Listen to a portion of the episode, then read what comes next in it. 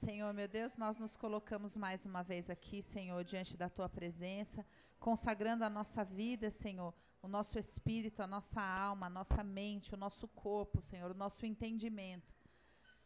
No teu altar, Senhor, clamando, meu Deus, para que tudo aquilo que vem de ti, que é santo, venha sobre nós, Senhor. Vem, meu Deus, em nome de Jesus, com o teu reino sobre as nossas vidas, Senhor. Vem em nome de Jesus, Senhor, com a tua realidade que transcende o nosso entendimento, Senhor. Vem, meu Deus, em nome de Jesus, Senhor. Como o véu está rasgado sobre nós, Senhor, que venha a sua verdade, que conduza a libertação sobre as nossas vidas, Pai, em nome de Jesus. Senhor, nós sabemos que a tua palavra é viva, perfeita, eficaz, Senhor, e que na tua palavra há salvação, há direcionamento, há esclarecimento, Senhor. Nós cremos nisso, Pai, e nós queremos viver tudo aquilo que a tua palavra tem para nos oferecer. Por isso eu te peço, em nome do Senhor Jesus, que a tua palavra venha para cada uma dessas mulheres, Senhor, que a tua palavra venha semear uma realidade sobrenatural na vida de cada uma delas, em nome de Jesus, Senhor. Que a tua palavra venha quebrar cadeias, que a tua palavra, Senhor, venha abrir o entendimento delas para aquilo que o Senhor tem separado para cada uma de nós. Em nome de Jesus, Senhor. Vem, meu Deus, e prepara cada uma dessas mulheres, Senhor, para que elas possam viver aquilo que são as tuas promessas na tua palavra, em nome de Jesus, Senhor. Fala conosco nessa noite, Senhor, em nome de Jesus. Amém. Muito bem, nós vamos falar de Cântico dos Cânticos hoje.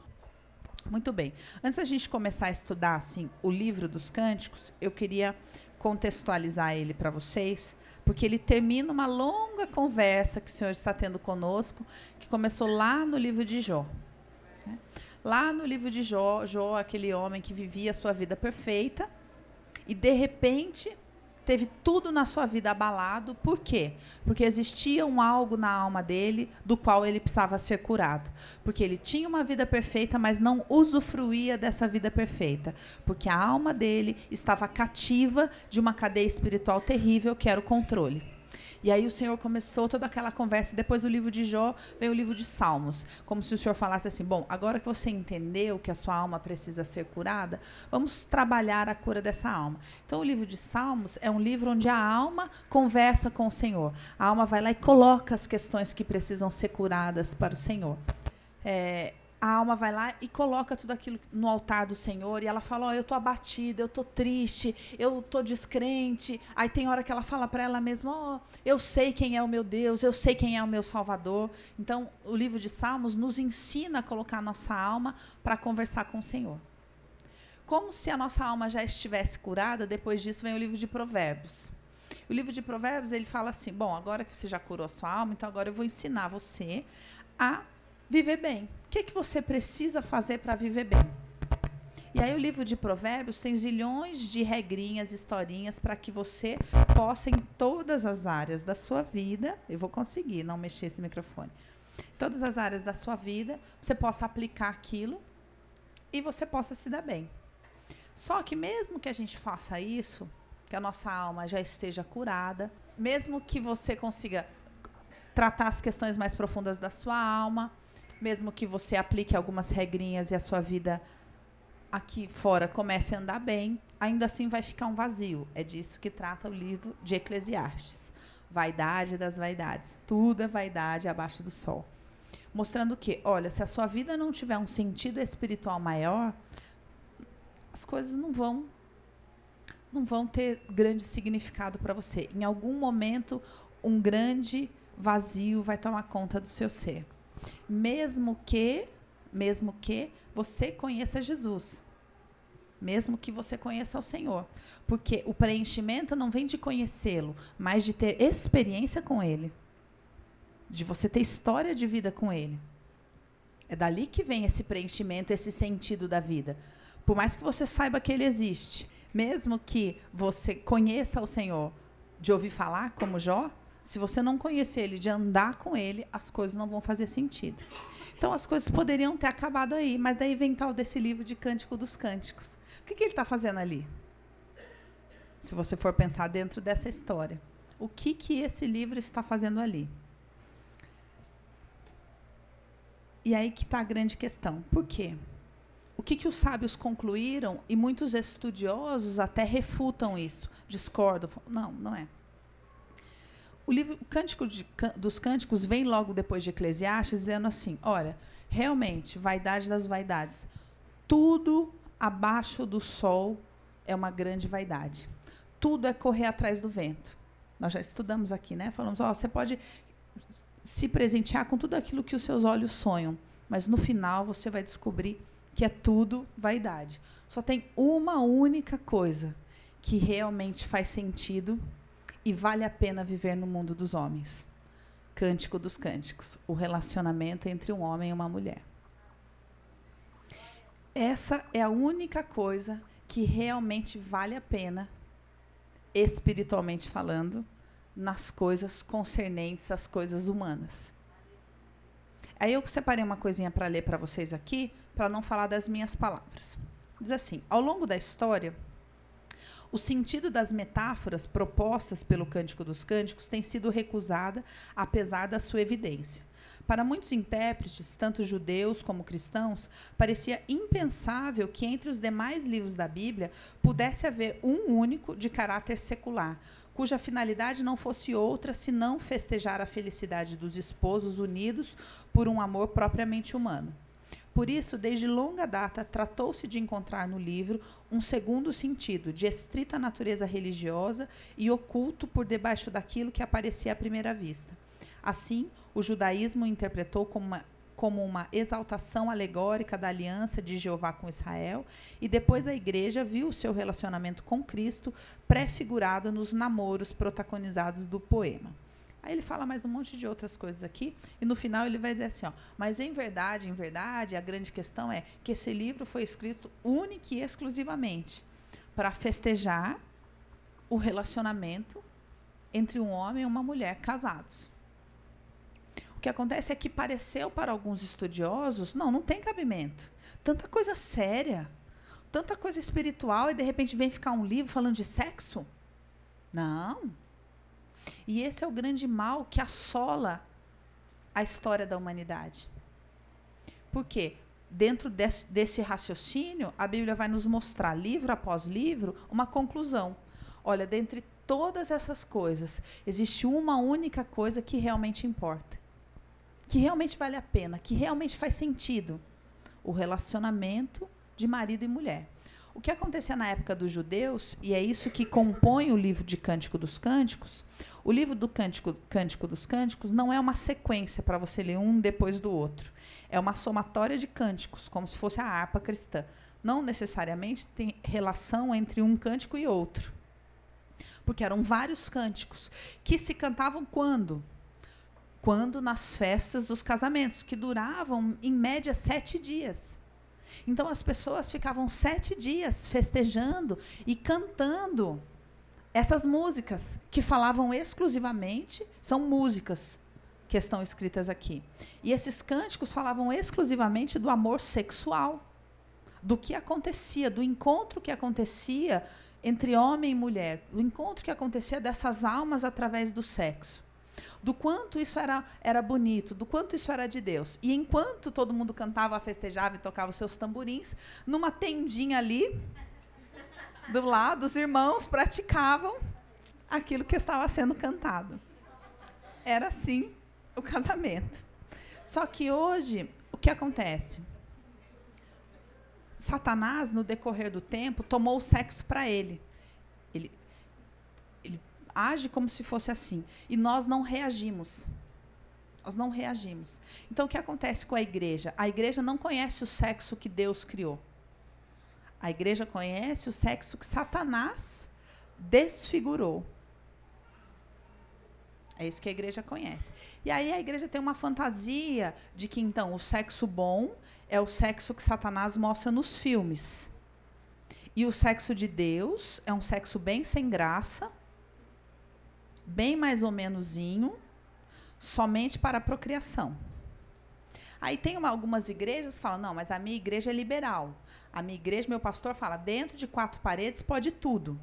Aí o que, que é esse pode tudo? A gente pega as coisas do mundo e faz, porque afinal a gente é casado e que problema tem? Então vou dar alguns exemplos aqui. Tem muitos casais na igreja que frequentam motel. E fala, o que, que mal tem?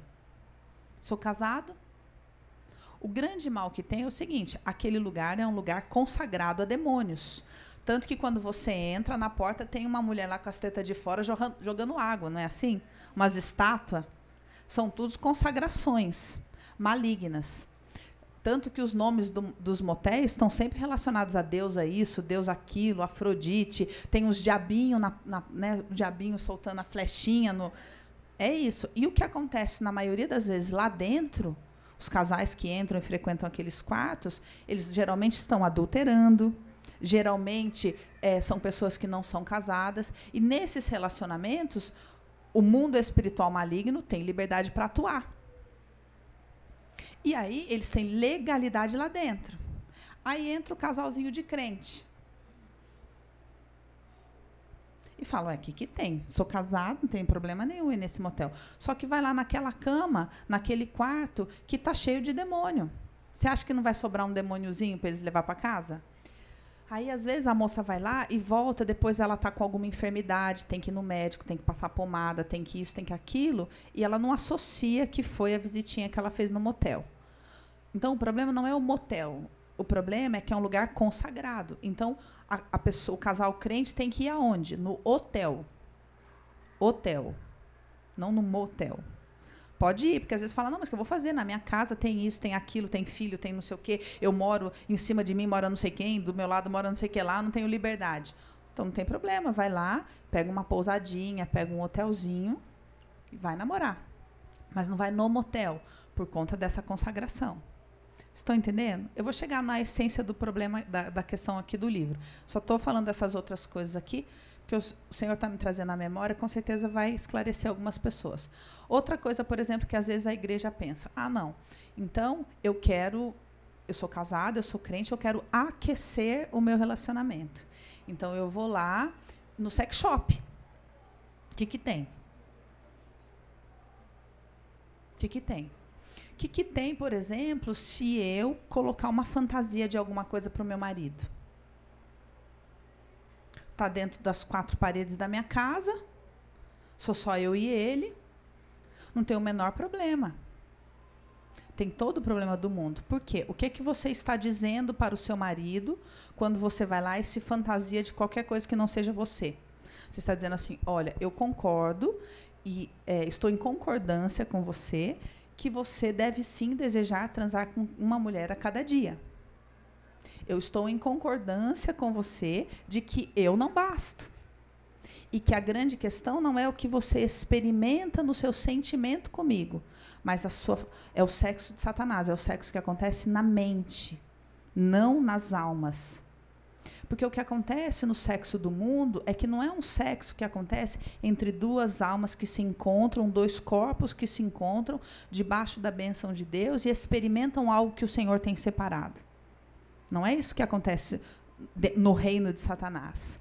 O que acontece no reino de Satanás é que onde há pecado, há atuação de demônios. Quer dizer, onde há sexo fora do casamento, há pomba gira. Lógico que há. Você pode vir na igreja quanto você quiser. O pecado vai trazer essa realidade. E vai trazer mais um monte de questões ali junto. E aí, às vezes, por exemplo, o que acontece? O casal vive isso é, e fala: ah, não, mas na minha igreja não tem esse negócio. Tem muita igreja que não fica pregando santidade igual a gente, viu? Finge que não. Finge que esse assunto não é importante. Né? Se perguntar, eu falo. Geralmente, gente, as igrejas não gostam de falar de assunto polêmico. Não gosta. Melhor é falar no assunto que serve para todo mundo, está tudo certo e vamos embora. Né? Porque essas, esses, esses esclarecimentos vão trazendo muito trabalho para fazer. E não é todo mundo que quer trabalhar.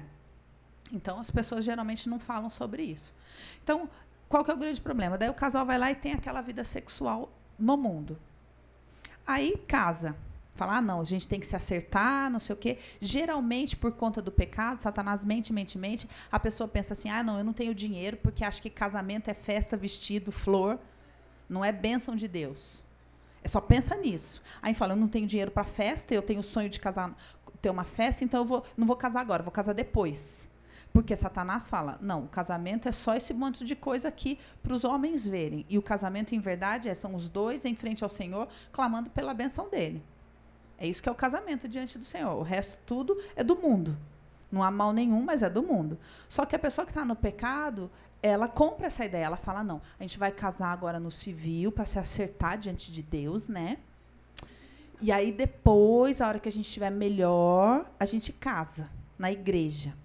Porque eu não vou abrir mão de casar sem o meu vestido branco. Do que significa o vestido branco, ela já abriu mão, mas do vestido ela não, não abre. Porque tudo isso é vaidade. E aí o que acontece? Satanás conta essa mentira, essa pessoa nunca vai ter dinheiro para casar e ela nunca pediu a bênção de Deus. Então ela estava no pecado, trouxe o pecado para dentro do casamento dela, e aí depois que casou, o que acontece com o sexo? Fica ruim. Fica ruim. Porque casou. Quando casa na quando tem pecado antes e depois vem a bênção de Deus, a unção do Senhor é terrível, gente. Ela é terrível. Derramou unção, acabou o sexo. Quando tem pecado antes, o sexo fica ruim, mas daí ninguém pode conversar. Aí, a mulher, aí o homem fala, mas essa mulher, não sei o que acontece com ela. Você não era assim.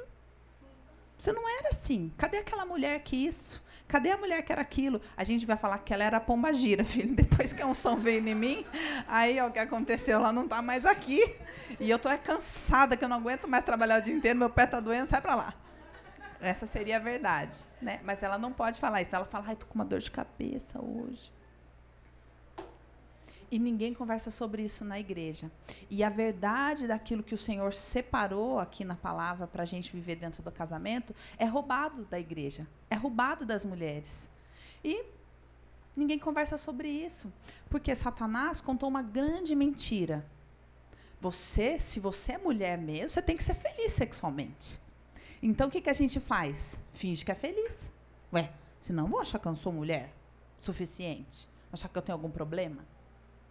E essa é uma grande mentira de Satanás. Então, o que acontece com a vida sexual dos casamentos? Lixo. Inexistente, em alguns casos. Manutenção, na melhor das hipóteses. O que, que é manutenção? É quando a mulher fala, vixe, não, já faz muitos dias. Começar a dar problema, até na cabeça dela, não, afinal, depois vão falar que meu casamento não é bom. Então, então hoje é o seguinte, hoje vai, hoje vai ter que rolar. Eu já vou me preparar desde de manhã, não sabe? Já vou saber que hoje vai acontecer. É mentira que eu tô falando? É que as pessoas não conversam sobre isso. Aí ela fala: Bom, beleza, por uma semana eu estou sossegada agora. É a verdade, gente. É a verdade isso daqui. É, isso meu marido está irritado demais. Deixa eu já resolver esse problema aqui, porque senão depois ele vai falar pro pastor que eu não estou aqui parecendo. E aí vai, o assunto vai esticar demais, né? Custa nada, meia horinha, já está resolvido o problema, eu vou assistir minha televisão. Esta é a verdade que acontece nos casamentos. E as mulheres ficam todas sozinhas dentro disso, porque elas não têm com quem conversar. Porque ela não, não é que ela não ama ele, e não é que ela não quer ele, mas ela não sabe o que acontece.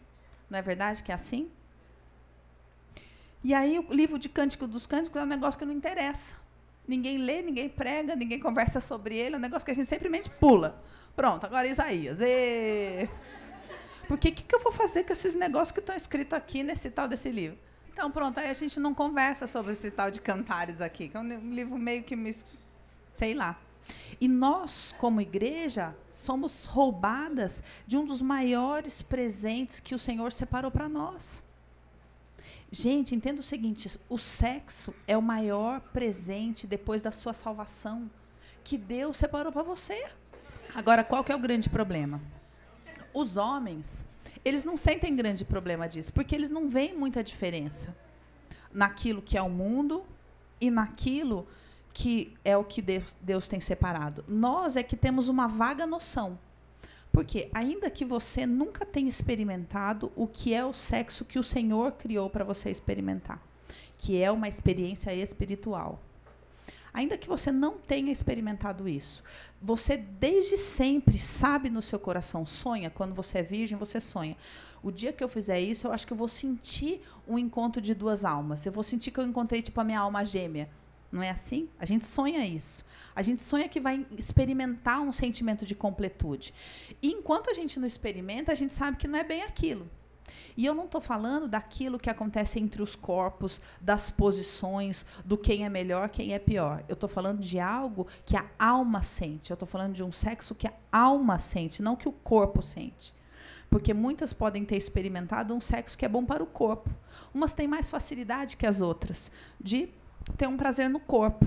Isso não significa que ela tenha experimentado aquilo que Deus separou, porque Paulo diz assim: olha, o casamento, o relacionamento de Cristo com a igreja é um mistério, só comparado ao relacionamento entre o homem e uma mulher. E nós podemos experimentar uma fagulha disso dentro do relacionamento sexual santo. O que, que é santo? Debaixo da benção de Deus, não é? Santo não quer dizer chato. Santo não quer dizer sem suor. Santo não quer dizer rapidinho. É verdade.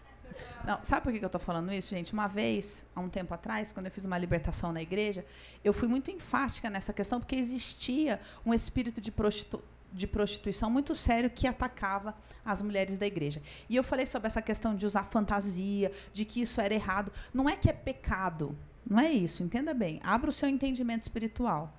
Não é isso. Eu quero que você entenda o que, se, o que significa você fazer isso. E era isso que eu estava explicando para aquelas mulheres. E uma mulher se revoltou com isso. Aí um dia foi parar o pastor. Parar o pastor no cantinho, assim. Ela achou que ela tinha uma certa liberdade para conversar com ele. E falou assim: Não, pastor, deixa eu fazer uma pergunta. Desculpa eu perguntar, mas é que assim. Ela falou assim: Ó, pastor, deixa eu fazer uma pergunta. Senhor, desculpa eu perguntar, entendeu?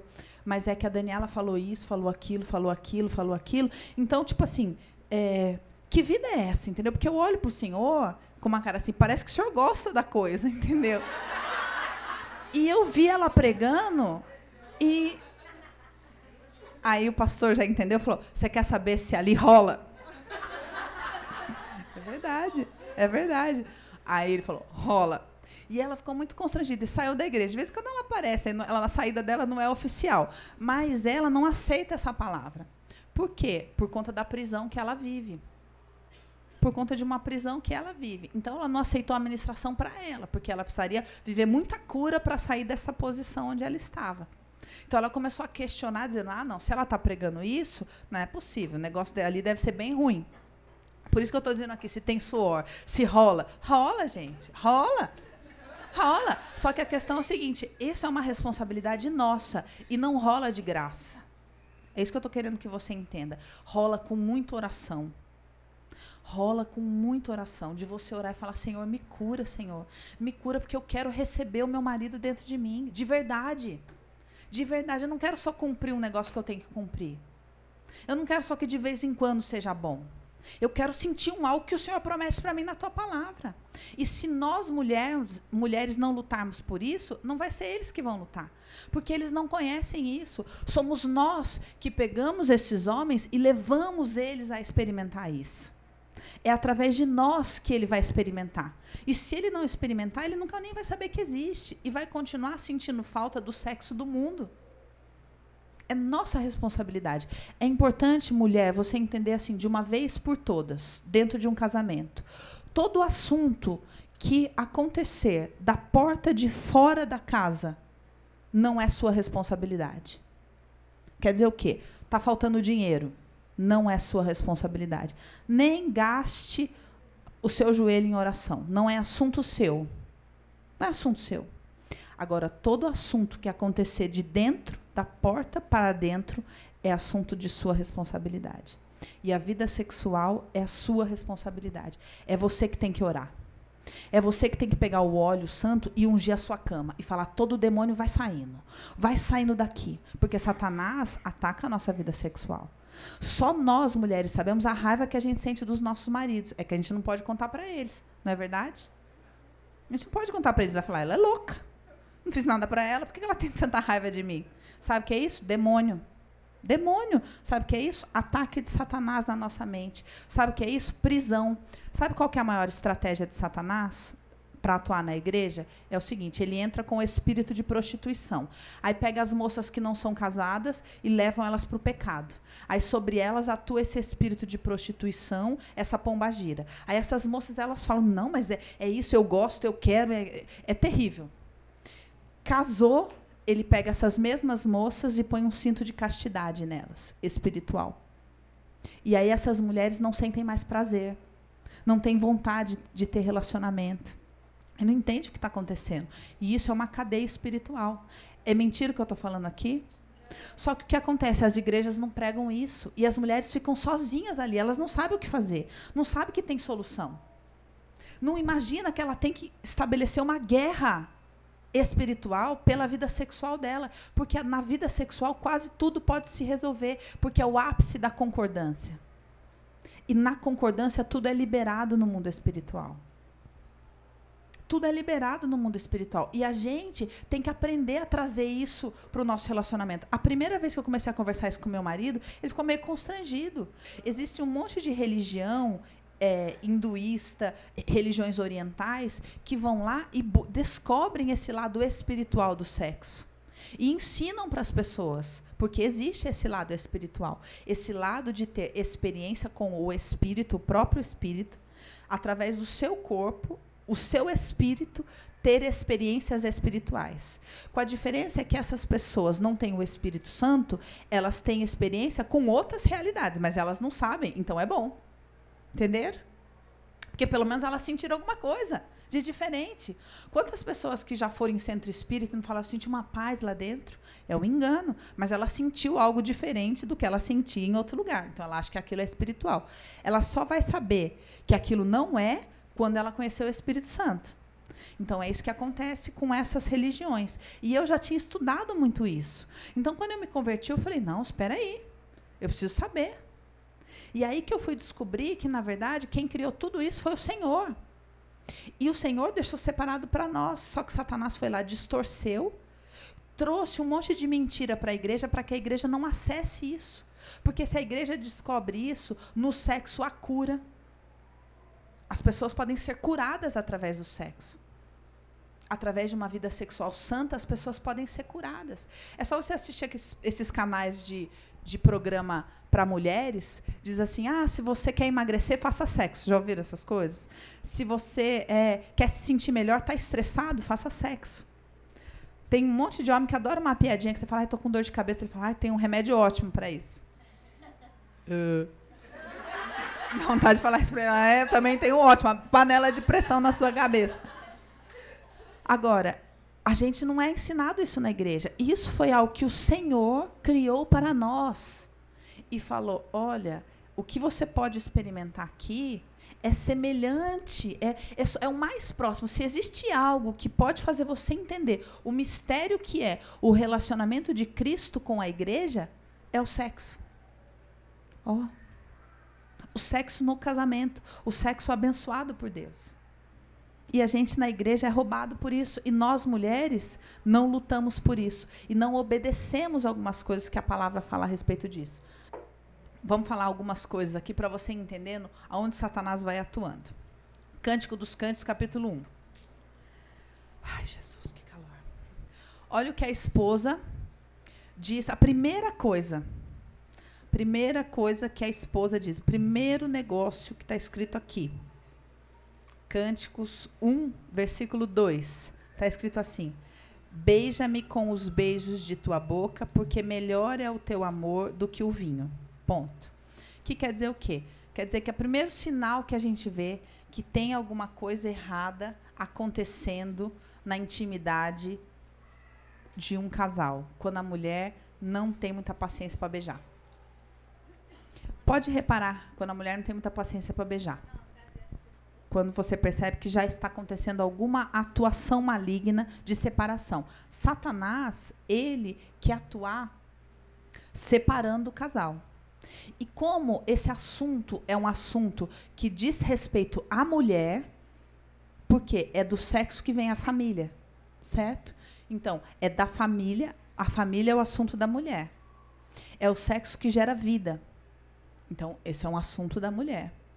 Satanás, para começar a impedir isso, para começar a impedir essa comunhão, você sabia, por exemplo, que as prostitutas em geral não beijam na boca?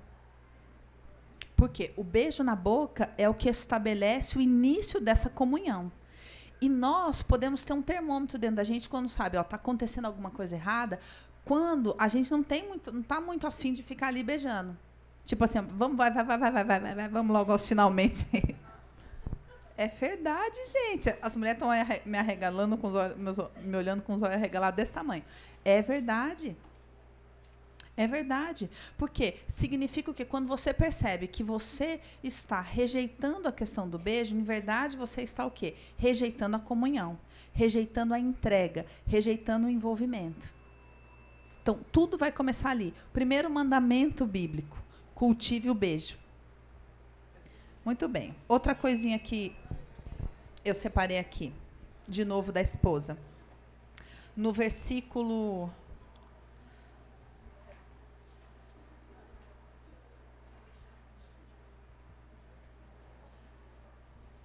no versículo, vamos começar ali no 12. 1:12, está escrito assim: Enquanto o rei está sentado à sua mesa, o meu nardo exala o seu perfume. O meu amado é para mim um saquitel de mirra posto entre os meus seios. Outro assunto importante: seios. Por que, que eu estou dizendo isso, gente? Eu estou brincando um pouquinho aqui, mas isso aqui é muito sério. Porque quando a gente está ali naquela, na situação de se sentir aprisionada, a gente sente exatamente que o, que o que é travado espiritualmente em nós é o beijo, é o seio. Por isso que a Bíblia diz assim, ó, filha, beija, Outra coisa, coloca o seu amado entre os seus seios. É verdade. Não, filha. Vou seguir. 15. Olha o que o esposo diz para ela. Eis que és formosa, ó querida minha. Eis que és formosa, e os teus olhos são como os da pomba que quer dizer essa expressão aqui? Que esta mulher é mansa. É mansa. Que os que esta mulher é mansa. Mansa, que os olhos dela são como os da pomba. Que ela é mansa. Quer dizer o quê, na verdade? Que a chavinha dentro da gente, quando a gente faz sexo no mundo, não é com a mansa que a gente faz. Não é porque é o espírito de pombagira que está atuando. Então, é um poder que ataca o homem, é um poder que seduz, é um poder que quer exercer, é, sed, quer seduzir. Ela está querendo provar que ela que ela tem valor. E o sexo santo não é um sexo chato, é um sexo onde essa mulher é pomba.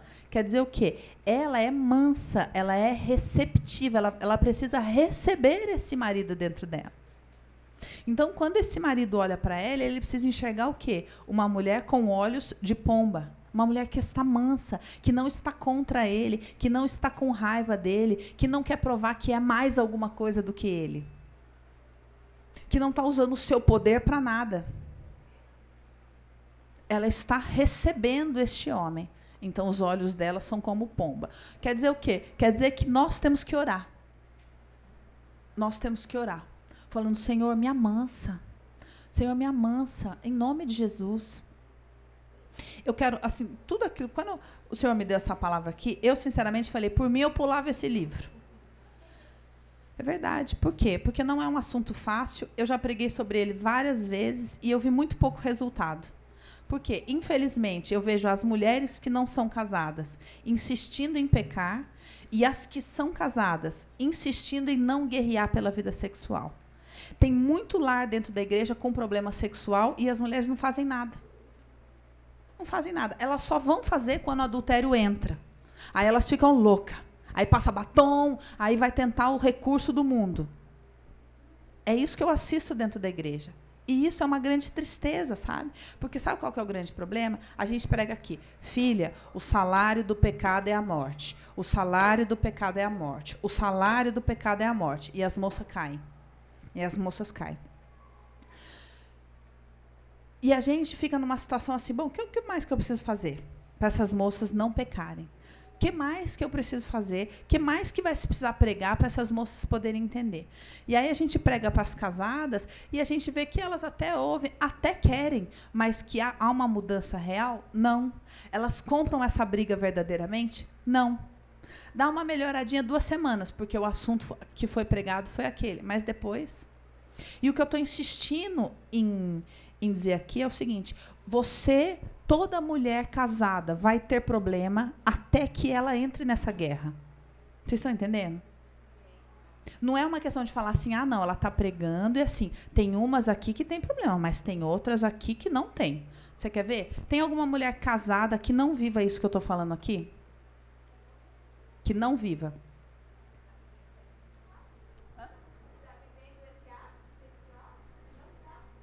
Não, que não vive esses problemas que eu estou dizendo aqui. Entenderam? Todas vivem. É uma realidade, gente.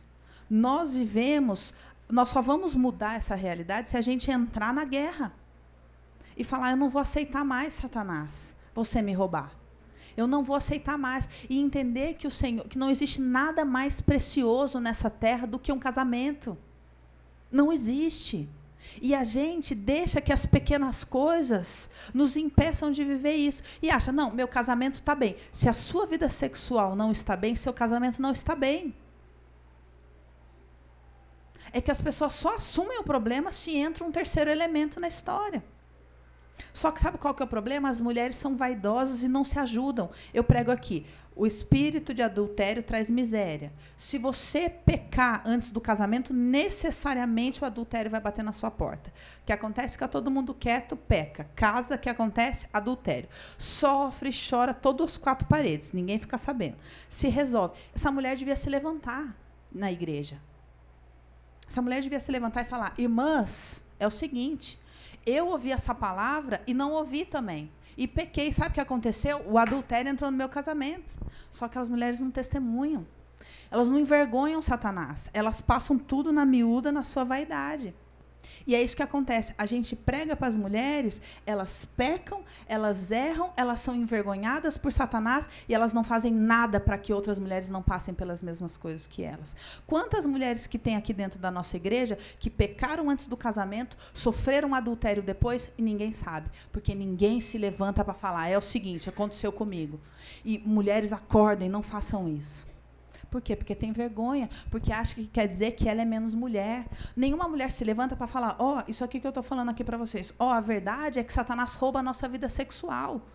E que ninguém é feliz na vida sexual a não ser que brigue por isso. Ninguém fala sobre isso nas igrejas. E assim Satanás destrói todos os casamentos, atua nos casamentos com espírito de prostituição, com é, relacionamento na internet. Por quê? Porque as mulheres, é nossa responsabilidade, gente. É nossa. Os homens não vão se levantar para isso. Não vão. Essa é nossa responsabilidade. Defender aquilo que o Senhor separou para nós é nossa responsabilidade. Se está acontecendo roubo na sua casa, jejue, larga todos os outros problemas. Nenhum é mais importante.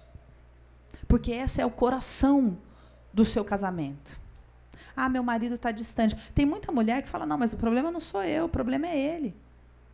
Tem homens que passam dois, três meses, às vezes sem falar com as mulheres, que, que dirá tocar nas mulheres. É verdade, gente. Isso é a igreja, viu? Não é só a nossa, não. Muitas outras igrejas. E ninguém conversa sobre isso. E é, é nesse lugar que as mulheres deveriam jejuar e falar: eu não aceito. Eu sei o que o Senhor Jesus conquistou para mim na cruz e eu não aceito. Tira a mão, Satanás. Tira a mão, vai saindo em nome de Jesus. Aí sonha com o ex, não sei o quê, não repreende, não ora, fala, ai, será que eu ainda gosto dele? Ah, por favor. É um sono da morte que atua na igreja, sabe? É um sono da morte e as mulheres precisam despertar. E, e ler esse livro aqui, eu separei só pequenas coisas para falar com vocês aqui, porque é algo para vocês lerem, para vocês jejuarem, para vocês buscarem isso da parte do Senhor. Glória a Deus. Eu queria é, pedir para que vocês estude esse livro na sua casa, estude entendendo que é um livro que fala de sexo. Ele fala de sexo. Então, se você só tem mais uma referência aqui que eu queria ler para vocês. Eu acho que eu anotei o versículo na outra Bíblia, mas ele fala assim: "Não deixe que as raposinhas ataquem a sua vinha". 2:15. Deixa eu ver. É isso mesmo. Apanhar, apanhai-me as raposas, as raposinhas que devastam os vinhedos, porque as nossas vinhas estão em flor.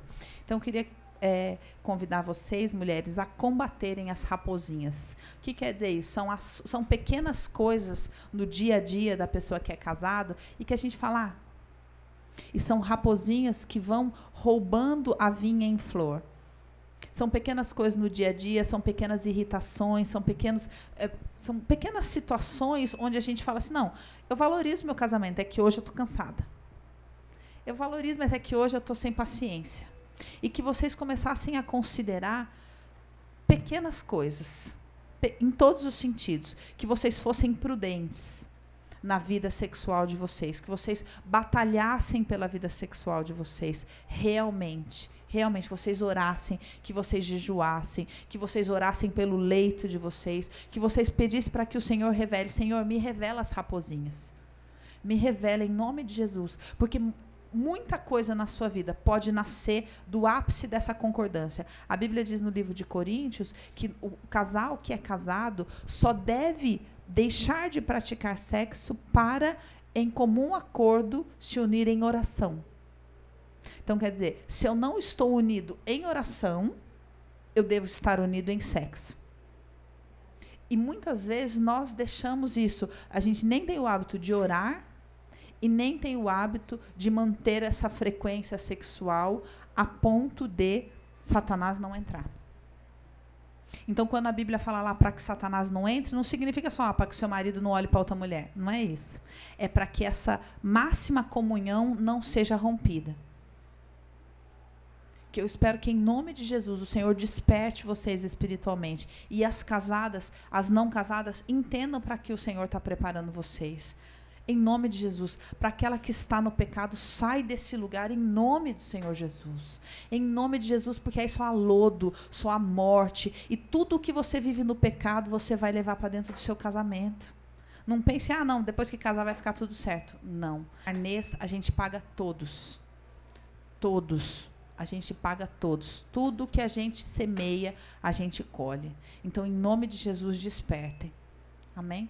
Vamos orar, mulheres. Senhor, meu Deus, nós estamos aqui, Pai, com temor diante da tua palavra, Senhor. Entendendo, meu Deus, que o Senhor nos chama a uma responsabilidade maior, Senhor. Eu te peço em nome de Jesus, Deus, desperta cada uma dessas mulheres aqui na situação em que elas se encontram, Senhor. Aquelas que são casadas, Senhor, e que têm vivido esse roubo no casamento delas. Desperta essas mulheres em nome de Jesus. Desperta essas mulheres para a luta, Senhor. Não permita, meu Deus, que Satanás continue reinando reinando silencioso na vida sexual dessas mulheres, roubando essas mulheres, roubando a virilidade desses maridos, roubando a felicidade dessas mulheres, em nome de Jesus, que, Senhor, como mulheres espirituais, e determinamos e ordenamos: Satanás, sai dos casamentos da igreja, Deus é bom, sai dos leitos da igreja, Deus é bom, sai da vida sexual dessas mulheres, em nome do Senhor Jesus, em nome do Senhor Jesus. Jesus. Todo espírito de pombagira seja amarrado pelo poder do nome de Jesus.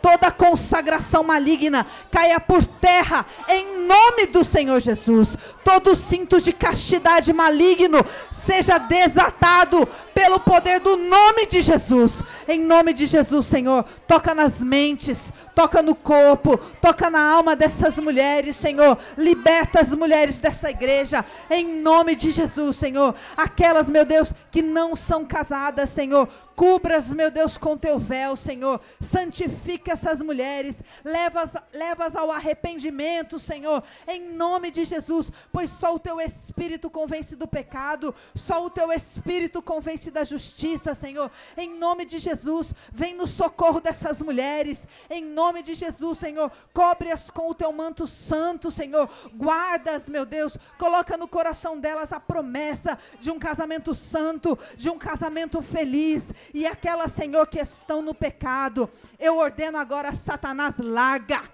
Satanás, larga essas mulheres agora, em nome de Jesus. Cadeias sejam quebradas, correntes sejam quebradas, em nome de Jesus. Todo espírito maligno que estiver escravizando essas mulheres, eu ordeno, larga agora, em nome de Jesus. Toda aquela que realmente quiser ser liberta, ser liberta agora, pelo poder do nome de Jesus. Bate em retirada do nosso meio, Satanás. Bate em retirada do nosso meio. Em nome de Jesus. Em nome de Jesus.